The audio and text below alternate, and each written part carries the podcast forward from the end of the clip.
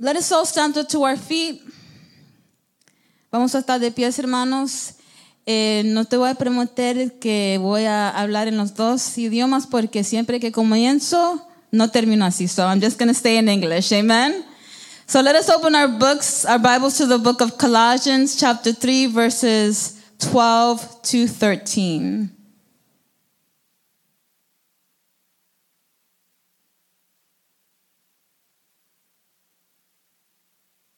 And when you have it, shout amen. Libro de Colosenses, los, eh, capítulo 3, del vers- versículo 12 y 13.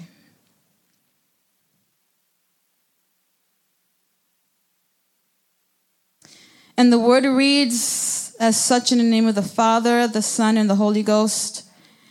Therefore, as the elect of God, holy and beloved, put on tender mercies, kindness, humility, meekness, and long suffering. Some Bibles say patience.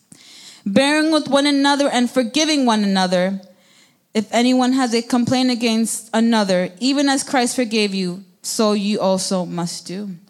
Heavenly Father, I thank you for this privilege. I thank you for your word. I thank you, Lord Father, because you have given us this temple to worship and praise your holy name, Lord. I thank you, Lord Father, because you have saved us, Lord, and reconciled us unto you, Lord. And today we hear word from you. Father, keep my mouth from error. I hide behind you, Lord Father. And we pray that this word does what it's sent out to do, Lord, as your word never returns void. In the name of Jesus, we pray. Amen. You may take your seats. Most recently, the young people have, in our church, our local church, have been discussing this idea of identity. And to be honest, uh, identity has been on an ongoing theme in our society lately, right? Um, it seems that more than every, anything, the more we know, the more we understand about people, the less we understand about who we are, our identity. So, this is a topic that has been in social media. This is a topic that we hear people talking about, we hear services about. And so, the young people are also t- trying to define what it is and who we are. Who does God say we are, our identity? Often we church leaders, teachers, preachers take for granted and assume that our people, our congregants, our young people know who they are because we're saved, right? And in Christ, we're supposed to know our identity because now we have are reconciled to our creator, to our source. And sometimes as teachers and preachers and leaders, we assume that you guys know. We assume that we don't have to tell you who you are. We assume that when you got saved, somehow through God's Holy Spirit, you already know who you are in Him. But that's a, it's not true. And we know that it's not true because of in these days how many people have been walking away from the church. How many people have been confused about where they stand in God. And we see that even in, in social media, how so many people say, I used to be, but I'm no longer. And so today I felt it important to address this idea of identity. I feel as the church, we need to not assume that our people know who they are in Christ, but that we have to give opportunity for them to say, I don't know, and speak to them about what God says about them. We preach Romans 12, 2 that says, Do not be conformed to the world, but be transformed by the renewing of your mind and do what is acceptable to God. But what is acceptable to God? Does everybody here in this congregation know what is acceptable to God? And can they defend themselves to somebody if they would ask you, okay, you're supposed to be transformed by your mind, but what does that mean? And that is part of the reason why so many of us are confused about our identity. So many people don't know who they are. And so today I took the difficult task of beginning to tell you just a little bit about what God says who you are. Amen? So when we look at this text, we read, and therefore, as the elect of God. The first part of that sentence already tells us part of who we are. We are the elect of God. We are the chosen of God. We are the separated for God. chapter 1 Peter 2 9 tells us that, but you are a chosen generation, a royal priesthood, a holy nation, his own people, special people, that you may proclaim the praises of him who called you out of the darkness into his marvelous light. We are chosen people. We are his elect. We didn't just choose God. We didn't find God because God is not lost. We are the lost, right? And so God, in his mercy, has chosen us and set us apart. He elected for us to be special people. John 15, 16 says, You did not choose me, but I chose you and appointed you that you should go and bear fruit, and that your fruit should remain, that whatever you ask the Father in my name, he may give you. And that's Jesus speaking. And so we are elected, but not only are we elected, we are chosen by God to what? To bear fruit. And what does that mean? It means that when you say yes to Christ, you just don't say yes to Christ. It means that when you say yes for God to come into your life, for Jesus to come into your life, and you accepting as your, your Savior, you don't just come to church and become part of a community. You don't just come to church to warm up a seat and sing coritos on Sunday and listen to the pastor preach to you and teach to you on Sunday and Fridays. It means that you take opportunity to bear fruit. It means that when you when you say yes to God, there is something that He's given you so that you can give also to the world that you're called to God and your separation unto God, that the fact that you are elected and chosen doesn't allow you just to sit down in a seat and warm a seat. But there's a purpose for you and your calling. There's a purpose for you to be separated. There was a purpose in time for you to be chosen at the time that you were chosen. When we read the book of Esther, we see that Esther was called to be a queen, a princess at the time that she was called for a specific time and a specific purpose. She said, Perhaps I was raised up for a time such as this. And so I say to you, you also were raised up for a time such as this. That you also were separated unto God, that you also were elected unto God to bear fruit. And what is bearing fruit? What is our mission? When we talk about bearing fruit, we're talking about the one work that God has called us to do, and is to be a witness of who He is. To be a witness and testify of the goodness of God. To not just take in the things that God has given you for yourself, but to share the goodness of God with others. We are the hands of God on this earth. When we when we think about what God does, right? We say, God, you know, send someone to help that person. Send someone to be a blessing to that person. Why can't that person be you? Why can't you be the hands of God that God has placed in people's life here to testify of his goodness? So the first thing that we are, and part of our who we are in Christ is that we are elect. We are special. We are separated to do the good works of God and bear fruit. When we continue reading, it says, We are holy and beloved. In some versions, it says, Some uh, dearly loved, that we are holy and dearly loved. I love to hear when people love me. I love to know that people love me. Who loves to know that people love them? Right? Who loves to feel that people love them? Well, part of our identity, part of who we are, was we are loved by God. But not only just loved, we are dearly loved. We are His beloved. It means that He had us in mind. He thought about us when He was creating the heavens and the earth. We were special to him. We weren't just anybody. And so when we read the Bible and we when we read the scriptures and we see that Peter and Paul write write letters and they they say beloved and God talks and separates his people unto him and he makes them feel special. It's because he really dearly loves us. All the mess that we are, all the good and the bad that we are, all the things that we think are unlovable, God loves us.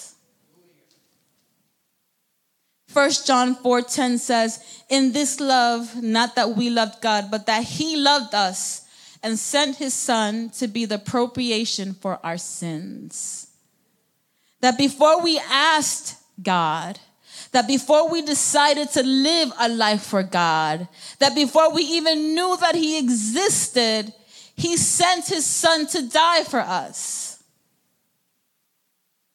knowing that some of us will still betray him, knowing that some of us will still disobey him, knowing that some of us fall short every day, he sent his son to die for us as a ransom for our sins. Romans 8:39 says, "Nor height nor depth, nor any other created thing that shall be separate shall be able to separate us from the love of God." Which is Christ Jesus our Lord.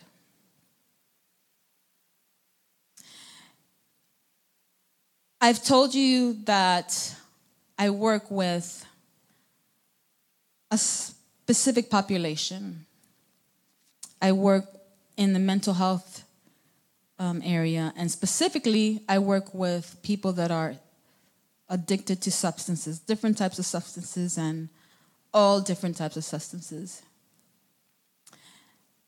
And it's sad to see that so many of them are in the condition that they are because they do not feel loved. Because that there is so much trauma in their life. There's so much pain in their life. And I'm thinking about a specific client, patient that I have. There's so much pain in his life that he is not able to reconcile that his life has value. It is so important for us as humans to know that we mean something to somebody. That that one thing can set us on the right path. And yet there's so many people that don't know that God loves them. There's so many people that have not been able to feel the love of God. And so this takes me back to my first point. Are we bearing fruit? Are we telling the people that need to hear God loves them, that He loves them? God is not surprised by someone's addiction. God is not surprised by someone's sin. God is not surprised by our bad habits and the way we think. But there is something that we all need to feel and know to continue to move forward, to strive. And it's that we are loved, that someone cares about us in a capacity that they're willing to give their life for them.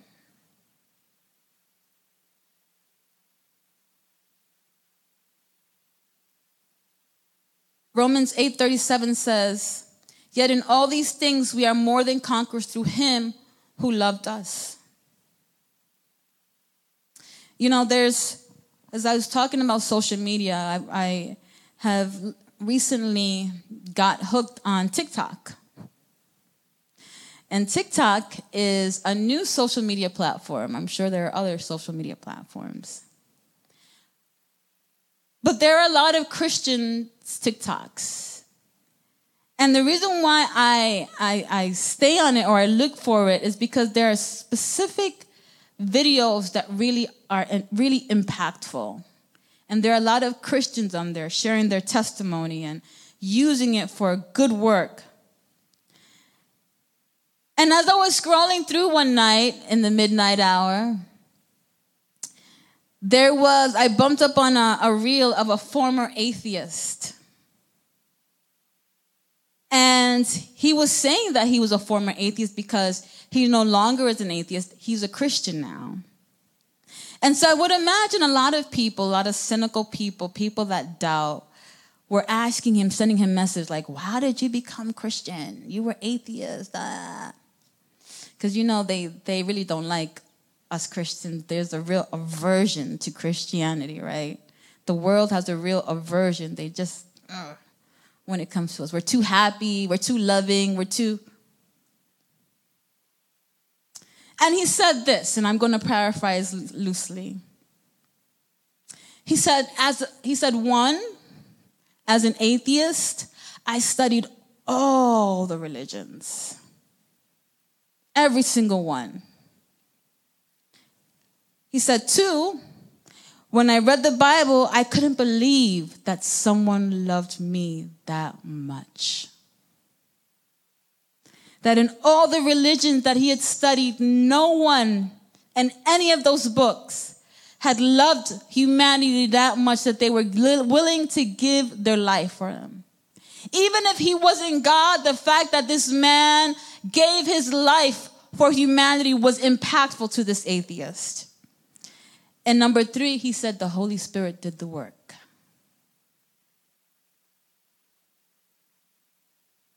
People want to know that they're loved. People want to feel that they're loved. And we have this gift of knowing that we are loved. Ephesians 4 2 4 says, But God, who is rich in mercy because of his great love with which he loved us. And Ephesians 5 2 says, And walk in love as Christ also has loved us and given himself for us, an offering and a sacrifice to God for a sweet smelling aroma. Jesus was the ultimate sacrifice. No longer was there required a blood sacrifice to be offered on an altar for us.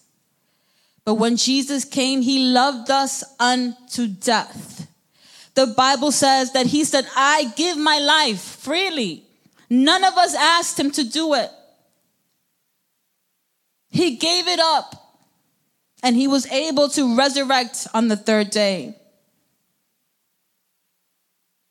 The love of God through the Holy Spirit compels us, right? It compels us back to him. We are his beloved. We are to demonstrate tender mercies, kindness, humility, meekness, long suffering some versions say, or the NIV says, compassion, kindness, humility, gentleness, and patience. And I want to separate this list because kindness, compassion, and gentleness are very similar. Many people need to remember we need to demonstrate compassion, kindness, and gentleness. To have compassion is to try to put yourself in another per- person's shoes. And when we read the accounts of Jesus, Jesus did just that, right? When he was walking with the multitude, and it was many days now, what did he say? He looked out into the multitude and he saw and he felt compassion for them. He said, They've been following me for a long time. These people may need food, he satisfied their physical need as he was satisfying their spiritual need. Jesus had compassion. He put himself in their shoes as 100% man in that moment. We need to learn compassion, church. We don't have to go through something to be compassionate. We don't have to experience a trauma to be compassionate and show empathy. That is part of who we should be in Christ. These are the characteristics and the and part of our identity as Christians, as family, as community. To show someone compassion can go a long way. To be kind to someone and give them kind words can go a long way.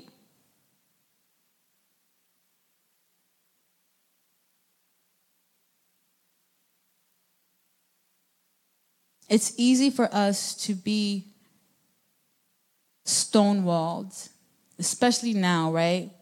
Where it seems like everything that is good seems bad and everything bad seems good. But the church is not called to follow the model of the world.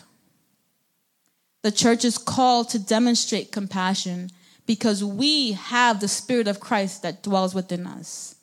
And that's part of who Christ is. Christ is love. God is love. He cannot be separated from who He is. He doesn't do love, He is love. He doesn't do kindness, He is kindness.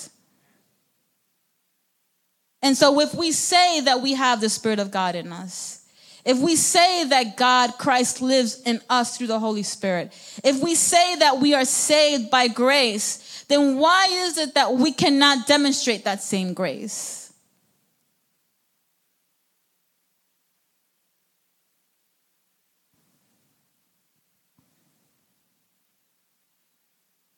It boggles my mind that who we are we cannot say that we are like Christ if we are not demonstrating Christ like characteristics.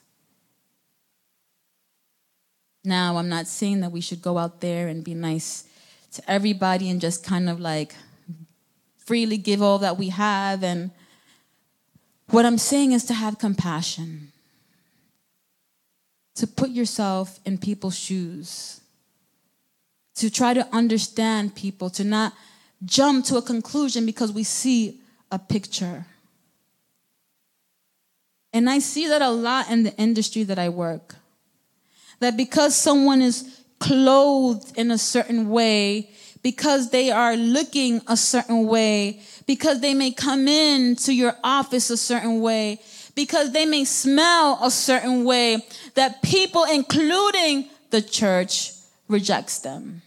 Where is the compassion?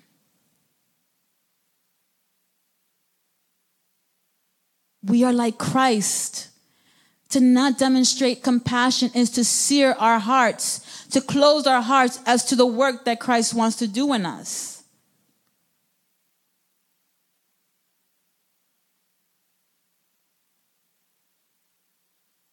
Gentleness.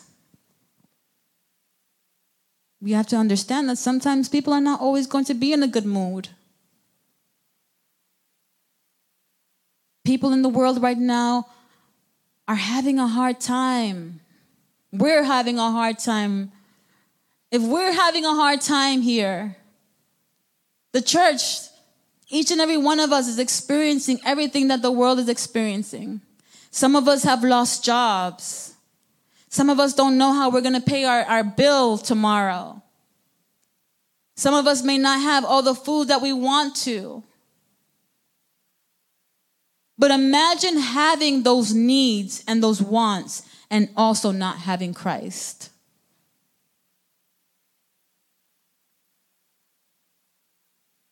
Imagine being in need and not having Christ at the same time. The giver of hope, the giver of love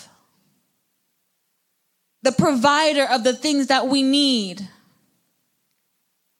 That is the condition of the people that surround us.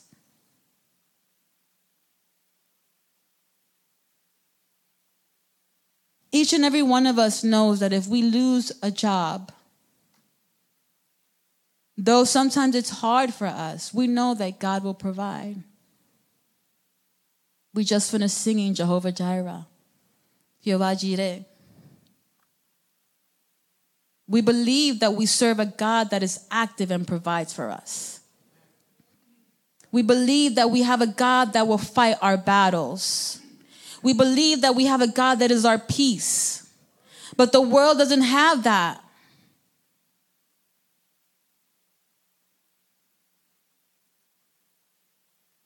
Compassion, a gentle word,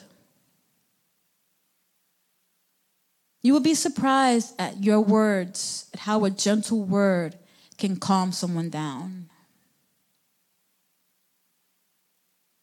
I've had patients come into my office in a crazy rant and they're ready to fight.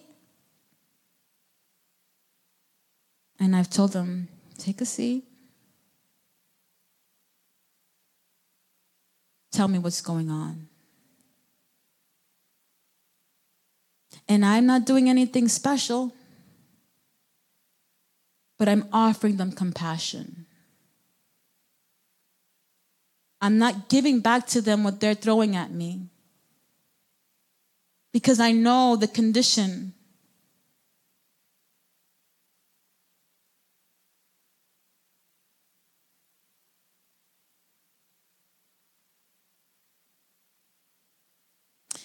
To be gentle means to offer a soft word and to be pleasant.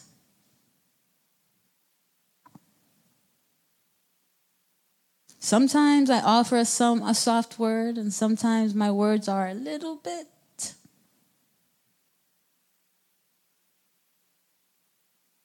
right? Sometimes we are, when we're in a good mood, we can have a nice, beautiful word and talk to people very calm and very nice. But other times, when we're upset, our words can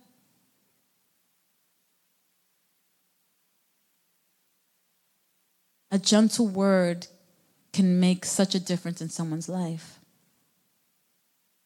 A word of hope a word of understanding, a word that tells the person that you're there, that you're willing to listen to what it is that they're going through. Gentleness changes people, it changes someone's response to you. Now, of course, we have wisdom. We're not going to go in the train and give a gentle voice, a gentle word to someone that is not well. But we know those situations where we need to be gentle. And sometimes we're gentle to everyone else, but the people that are closest to us. We're gentle to the stranger. We're gentle to the person at our job. But when it comes to our family, ugh. Where's the gentleness?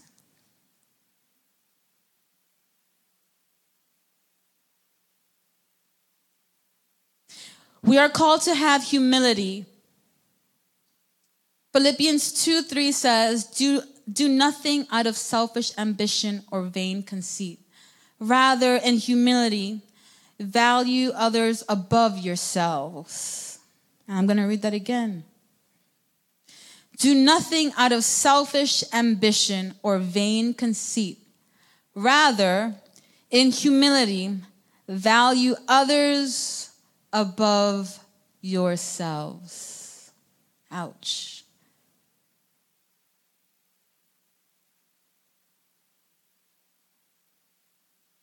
part of our identity should be that we value others above ourselves. Can we say that we value others above ourselves?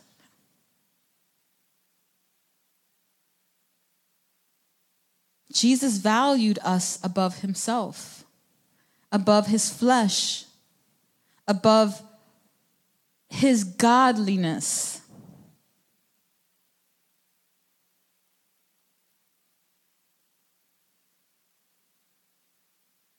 That when we do things for people, are we doing it so that we can say, mm, I gave that person that gift and I spent like $200, but don't tell nobody.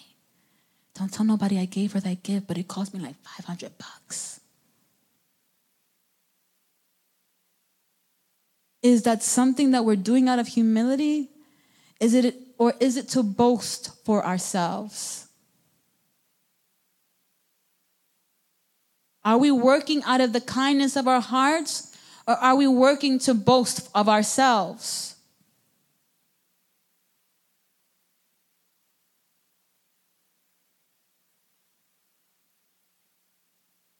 James 4 6 says, But he gives us more grace. That is why scripture says God opposes the proud but shows favor to the humble. It is in all of us to be proud and lack humility.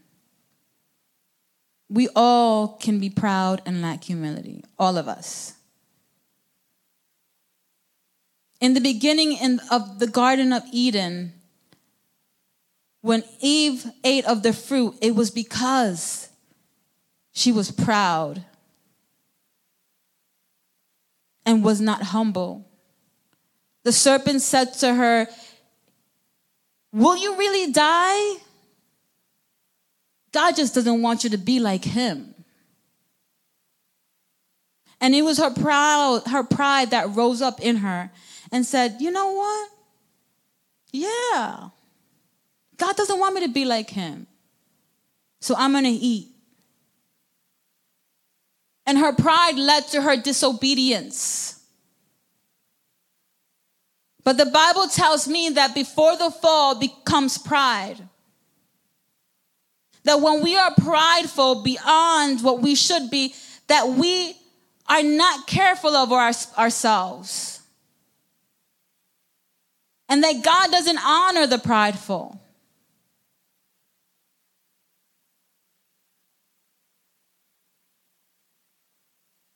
Being humble does not mean that we cannot shine and that we hide, but it means that we always recognize that everything and all things that we are given come from God and should be used to expand the kingdom and for the glory of his name.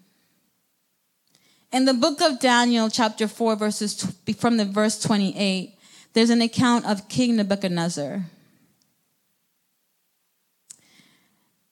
And the word says that King Nebuchadnezzar woke up one day and began to walk in his garden. And he began to say, Oh, look what I did. All this I got for myself. I didn't have it, I didn't get it from anyone. Everything that I gained that is in this beautiful garden was from me. And he had already experienced the God of the Israelites. Because before those chapters, we read about the three men. We read about how God saved the three men from the fiery furnace and how Nebuchadnezzar had to say that the God of the Israelites was the God of all gods. And yet, when he's walking in his garden and the beauty of his palace, he's taking credit for all of it. And the Bible says that he lost in that moment, God struck him. And he became like a beast of the field. And his hair grew all crazy. And he had to let other people take care of his kingdom, the kingdom that he said that he got for himself. And he was like that for a bit until God liberated him. And when God liberated him, what he had to do, the first thing he did was look up to the heavens and praise God of the Israelites. He praised the God of all gods because in that moment he recognized his error. There is nothing in this world that we gather without the blessing and the hand of God. Everything that we have, everything that we acquire is because God has given it to us. All that we have is from God. All the doors that open are because of His grace, and all the doors that are closed are because of His mercy. Yes, the closed doors are also blessings from God.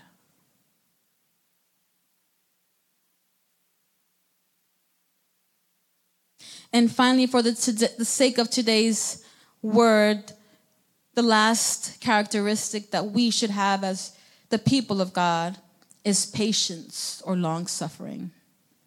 And this one, I have a personal problem with. We all have our weaknesses. We all have those things that God always works in us. And for me, it's patience. To be patient is one of the most difficult things, especially in today's microwave society, quick gratification society. Everything that we want can be purchased with a credit card without money and at the touch of a button. Right? And for me, patience has been difficult because of my own journey right? I've had to wait on God for many things. When I was 15, I had my whole life planned out. Oof. I was going to go to this school, going to graduate and go to this college. And after I graduate college, I was going to go to this graduate school, and I was going to be this, and I was going to be that. And my whole life blew up.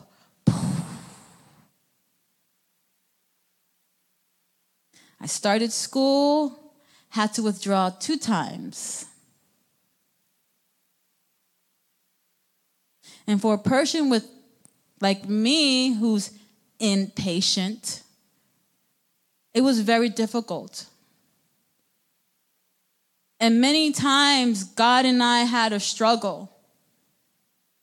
Well, I struggled with God because he wasn't struggling. And sometimes we think that we know better than God and we and God closes the door and we fight against it and God closes the door and and God is saying, "Wait, wait, wait." And we're like, "No, it's time." And patience. The people of Israel walked in the desert 40 years. Patience. Moses waited 40 years in the desert before he went back to get the people of Israel. Patience. Joseph waited in jail years for the king to remember him. Patience.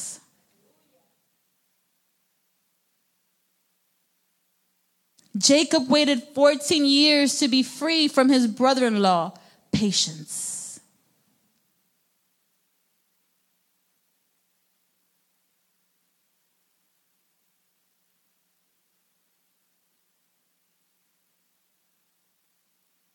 Hebrews 10:36 says, "You need to preserve so that when you have done the will of God, you will receive what he has promised."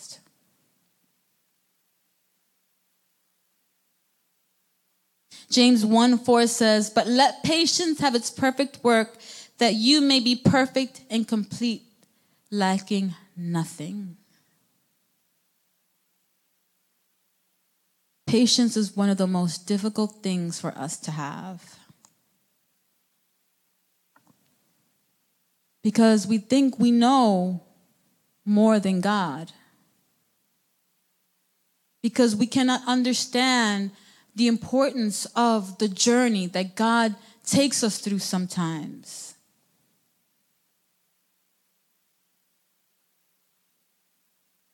The journey is more important than the destination sometimes.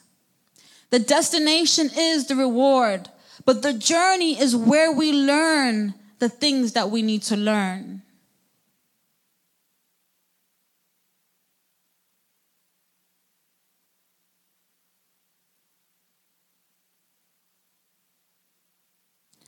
Then there is being patient with one another, which is act an act of love. And this goes to all of us who have family members who may not be saved. Or just have difficult relationships with your family member. Some of us want to save our family members the rough way. We take the Bible and we throw it at them and beat them over the head with the words of the Bible. And we condemn them. And we make their life impossible. When we're home, we put like Christian TV on, Christian radio on, throw Christian books at them.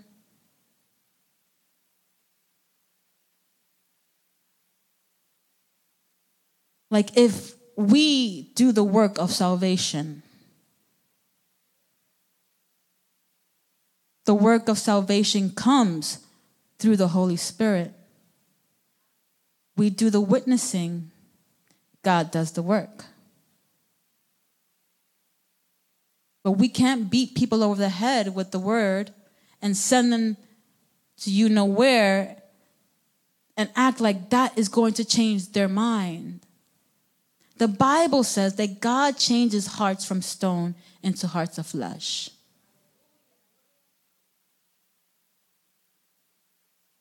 Patience with those that we love. Patience for those that are sick.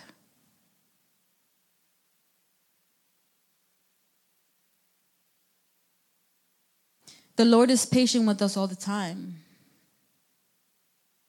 How many times have we fallen and failed and said, Oh, I'm sorry. I'm never going to do that again.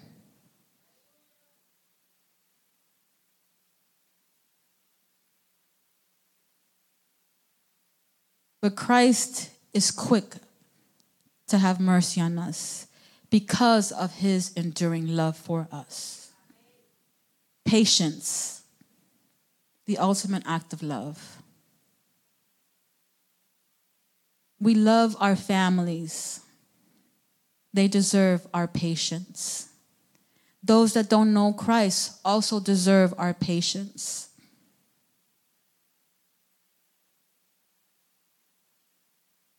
And to conclude, this is just a tip of our identity in Him who called us to His marvelous light. Think about yourselves and where you are. Do you reflect these characteristics? How do you get there? I mentioned before Romans 12:2 where it says that we need to be renewed transformed by the renewing of our minds. And this cannot happen just by coming to church. This cannot happen by sitting in the pews. The renewing of our mind just cannot happen by listening to me or pastor on a Sunday. We must spend time at the feet of the Master. When we read the account of Mary and Martha, and we read about how Martha was anxious and frustrated and upset because her sister was lazy and she was just sitting at the master's feet. And she was so busy cooking and cleaning and taking care of things. And I don't know what she was doing because, but the Bible says that she was distracted. And she became so distracted with the work to God that she forgot to be at the feet of the Master. In order for us to live and acquire the identity of Christ, we need to be at the feet of the Master. We need to not just spend time doing the work of God, but being with God. Spending time in His Word, spending time meditating in His Word, spending time in prayer, spending time in worship, enjoying His presence, and allowing the Spirit of God to speak to us. This is how we know who, who we should be. Outside of this, we're going to be lost. So let us set aside time and create time to be at the feet of Jesus. May God bless you. Que Dios le bendiga.